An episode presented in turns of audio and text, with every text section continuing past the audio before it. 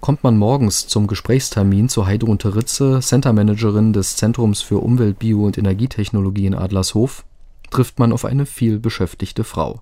Vor dem Haus wird gerade ein Film gedreht, das UTZ ist die Kulisse für den Polizeiruf und drin im Büro klingelt das Telefon. Doch dann nimmt sich Frau Teritze Zeit und erklärt die Besonderheiten des UTZ. Das UTZ heißt eigentlich abgekürzt Umwelttechnikzentrum. Es ist vor zehn Jahren entstanden. Heute äh, sind vorrangig Biotechnologiefirmen hier drin und Firmen, die auch für die pharmazeutische Industrie arbeiten. Das Gebäude hat 11.500 Quadratmeter vermietbare Fläche und davon sind 90 Prozent vermietet.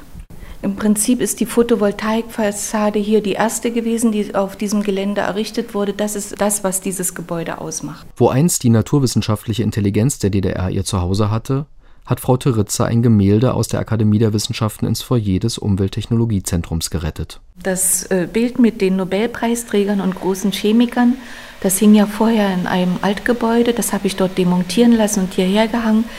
Den Gedanken, den ich damals hatte, diese honorigen Chemiker hierher zu bringen, ist voll aufgegangen. Gäste, die hierher kommen, sind hellauf begeistert, in so einem Chemiegebäude diese Leute hier zu haben.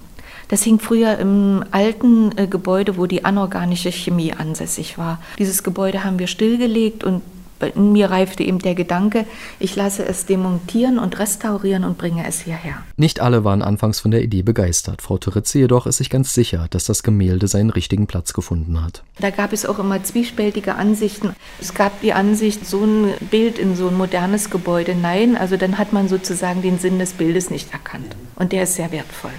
Eine weitere Zeitreise führt die Besucher ins Akademiemuseum. Ich habe auch ein kleines Museum hier im Gebäude. Da ist noch das Jahrbuch der Akademie. Das war auch in diesem Altgebäude, wo ich das Bild hier habe. Und durch das Abschalten, das wird ja dann alles feucht. Und das erschien mir erhaltenswert. Und dieses Museum befindet sich oberhalb der beiden Mittelspannungstrafos des UTZ. Also diese Räume sollte man vielleicht tunlichst nicht auf Dauer vermieten. Und tatsächlich, unvermittelt befindet man sich in einem Raum mit Möbeln der 50er Jahre der DDR. Dieser Tisch hier, diese Stühle und hier kann sich meine Firma ungestört zurückziehen und mal sozusagen im Brainstorming machen. Das stelle ich Ihnen kostenlos zur Verfügung. Hier sehen Sie also den sozusagen Übergabeschlüssel des Zentralinstituts für organische Chemie. Dann hier der Stab vom äh, Stabhochspringer, hier vom Wolfgang Nordwig der damals Olympiasieger entwickelt im Institut für Kunststoffe der Akademie, so eine alte Analysenwaage und hier drin das Jahrbuch der Akademie mit den, mit den ganzen Veröffentlichungen. Viele haben geforscht in den Jahren der Akademie von 1946 bis Anfang der 90er Jahre des letzten Jahrhunderts. Geforscht wird heute immer noch, auch nah an der Wirtschaft, aber mit deutlich weniger Nähe zum Staat. Heidrun Teritze setzt auf gestern und heute.